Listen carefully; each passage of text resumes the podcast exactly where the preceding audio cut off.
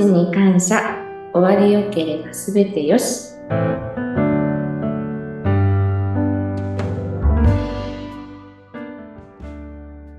こんにちは。有限会社東美の田村真由です。こんにちは。インタビュアーの山口智子です。よろしくお願いします。お願いします。今日は、当美の田村真由さんをお迎えしていますが、あの、田村さん、ベテランということで、もう今、入社10年目になられたんですよね。はい。そんなベテランの田村さんにいろいろお話を今日は伺っていきます。あの、まず、あの、皆さんにスタッフの方には伺っているんですが、結構あの、別の職種から農幹士に転職されている方もいらっしゃるので、そのあたりの経緯を伺いたいんですが、この、まず入社のきっかけですね。これはどういったところだったんですか？えっと、以前はいろんな職種についてて、あの、トラックとかいろいろやってたんですけど、うんあの、ある、あの、う父方のおじいちゃんが亡くなった時にお化粧してもらったんですね。はい。その時のお顔がすごく綺麗というか、お可愛く仕上がってて、へー。自分、まあ、もともとこういう仕事あるのは知らなくってうん、こう、おじいちゃんに触れていいですかみたいな、触りたくなるぐらいの仕上がりで、うん。ある日、あの、当美の求人広告を見て知ってはいたんですね、こういう仕事。がうんうんで、自分には無理だろうなと思いながらも何年か経って、あの、面接させていただいたんですね。はい。たら、あの、こう、雇っていただけることになって、で、自分もこの仕事を頑張ろうかなと思って、こうん。う10年頑張ってます。あ、そうなんですね。その入社の最初のきっかけが父方のおじい様がその葬儀の時に野しの方がやっぱりラストメイクをされて、そのお顔が綺麗で、触っていいですかって思わず言いたくなるぐらいの感じにしてくださったと。やっぱりそれってこの残された家族にとっては最後、そうやっておじいちゃんがね、お顔が綺麗だと、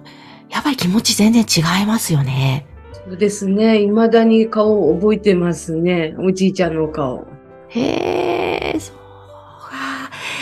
え、それを、そのきっかけがあって、入社して実際じゃあ、自分が今度はラストメイクをするという立場になっていくわけですが、どんな風に、こう、最初、ね、きっと初めての職業だったと思うので、業種だったと思うので、いろいろと戸惑いもあったと思うんですが、最初の頃振り返るといかがでしたか？最初の頃は、あのね、お、お口閉じるのもできなかったですし、こう、髭剃ったりも難しかったりと、ただいろんなことをこうできるようになってきて、こう、こう個人様を安らかな顔にしたいなとかっていう、こう自分がこうやりたいことが少しずつできるようになってきて、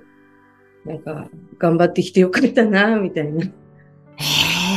その頑張ってきてよかったなーっていうところって他にもいろいろあると思うんですが、まあお仕事をしている中で、あ、本当にやっててよかったなって思うこと、どんな場面でありますか？ご家族様からのありがとうとか、お化粧してもらってよかったとか、いいお顔してる、笑ってるみたいなこと言われると、やっぱ頑張ってきてよかったなって、頑張ろうって思いますね。そうですよね。あの、これまでいかがですか ?10 年やってこられて、今も覚えていることとかも、まあ、もちろん毎回大切な場面だとは思うんですが、印象に残っているところ、ことってありますか？えっと、昔、新人の頃に、こう、リピーターさんのご自宅行ったんですね。うん。で、その時に、あの、なんだろう、こう、ご処置させていただいてる時に、こう、誰もいないお部屋なんですけど、トントンって背中叩かれて、うん。振り向いても誰もいなくて。た時の個人様なのかなって、不思議と怖くなかったんですけど、それはうんこう記憶に残ってますね。あ、リピーターさんのお宅というのは以前、うん、別のご家族が亡くなった時に行かれて、で、また別の方が亡くなられて、行った時に、トントンと、ああ、そうか、じゃあちょっと以前に手がけられたこのうん。ラストメイクをされた方かもしれない。かなって。うん。いや、でも、そういうことって、なんか私も見えない世界ってあるんだろうなと思うので、ねえ、きっと、そして怖くないっていうのが、なんかいいですね。その、うん。うんなんか不思議と怖くなくて、前回ね、携わせていただいた方かなって、うんで、うん。それ一回きりです。へえ、なんかそういう、例えば、あの、亡くなられた方とか、この亡くなるとか、人が死ぬとかって、やっぱりどことなく怖いというのが、人ってあると思うんですけども、私たちはこの、どうしても葬儀って悲しいとか、人が死ぬって悲しいとか、怖いとか、そういうのが、やっぱりあるんですけども、やっぱり田村さんもその辺の感覚って、こう、どんな風に捉えてるのか、昔となんか変化したことがあるのかなっていうのをちょっと伺いたかったんですが。やっぱり、悲しいのも、そう、うん、悲しいっていうこう雰囲気でのご成功の時もあるんですけど、こうよくあの、私はこうおじおじいちゃん、こう耳大きいですね、鼻高いですねってちょっとお声掛けはさせていただくと、ご家族様同士でこういろんな話がこう発展していって、こう和やかなムードになったりすることが多いんですね。うんうん。で、私はあの、個人様と家族をこうつなげるような雰囲気、ちょっと明るい雰囲気の方が好きなので、はい。あの、ちょっと、個人様で気づいた点は家族に伝えるようにはしてますね。へえ、なるほど。なんか、個人様と家族をつなぐ、そういう架け橋といいますか、そういう役割というふうに思ってらっしゃるということですね。家族の方、こう、耳が大きかった、鼻が高かったんだね、と気づかない方も結構いいたりするんで、は割あ。そうはい。か、その時に、あ、意外とおじいちゃんとおばあちゃんって、またお父さんお母さんで、あ、こんな感じだったんだって、確かにそんな事細かに見るって家族でもあんまりないです。ねね、私も両親の顔はまじまじと見てないんで。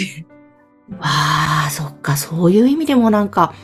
本当その場面って大切ですね。はい。わあ、あの、田村さんは今入社10年目、結構後輩の方も育てる育成係でもあったりするんですか？そうですね。一緒に乗る機会もあったりしますので、その時は教えれることは、こう自分の知ってることは伝えるようにはしています。うん。あ、今ね、一緒に乗る機会があったっていうのは、割と二人一組で車で移動して現場に行かれるんでしたっけ？そうですね。ただ私は一人で回ることも、ただ、え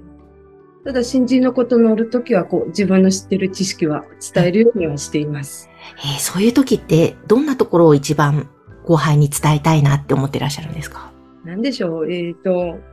うん丁寧さですかね。一生懸命さと。うん、うん。いや、確かにあの、田村さんのお話を伺っていると、すごくもう、なんか、丁寧に、そして真剣に、こう、心を込めて、なんか全身でやってらっしゃるんだな、お仕事の現場でっていうのは、とってもイメージがふわーってしてくるんですよね。あの、これからって、ね、ここからまた10年後、もうどんどんどんどんベテランの域に入っていくわけですが、こんな風にお仕事をしていきたいっていう目標ってあるんですか？今の気持ちだけは変わらず、初心の気持ち忘れず頑張っていきたいなとは思っています。うーん。いや、今すごくにこやかな素敵な笑顔でおっしゃってくださったんですが、あの、ぜひその脳幹視というお仕事に興味を持った方に、あ、こんなところが魅力のお仕事ですよって伝えるとしたら、いかがですか？自分がこう一生懸命にやったことは必ず家族様に伝わりますし、うん。大変なお仕事ですけど、やりがいはとってもあると思います。うんうん。いや、あの、ぜひ、この番組聞いてくださっている方は、結構、当備のスタッフの方、どんどん今ご出演いただいているので、すごく素敵なスタッフがいるなというのをお分かりいただけるかと思います。ぜひ、お仕事に興味持った方は、番組の概要欄に、当備のホームページを掲載しておりますので、ぜひそちらからアクセスをしてください。今日は入社10年目を迎えた田村真由さん、お話伺いました。ありがとうございました。ありがとうございました。